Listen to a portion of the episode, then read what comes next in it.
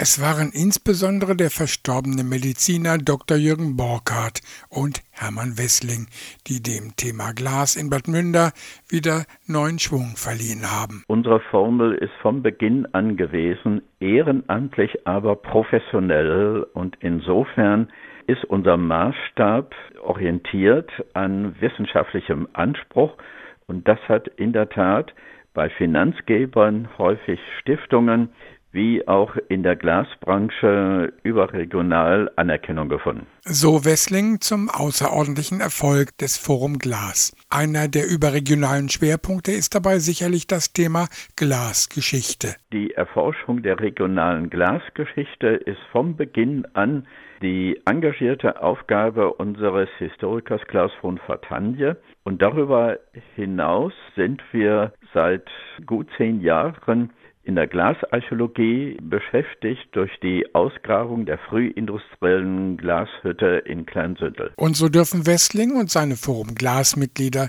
zu Recht stolz auf das Geleistete sein. 15 Jahre sind für einen Verein eigentlich keine lange Zeit und wenn man die lange Liste unserer erfolgreich auf den Weg gebrachten äh, Projekte sich anschaut, dürfen wir, glaube ich, darauf ähm, doch ein wenig stolz sein. Selbst Corona hat dem Elan der Forum Glasmitglieder wenig anhaben können. Weil unsere Projekte sich durchweg an der frischen Luft ereignen. Denken Sie an die Glaskunstausstellung im Kurpark, die jetzt zu einer dauerhaften Institution Glaskunst im Park wird.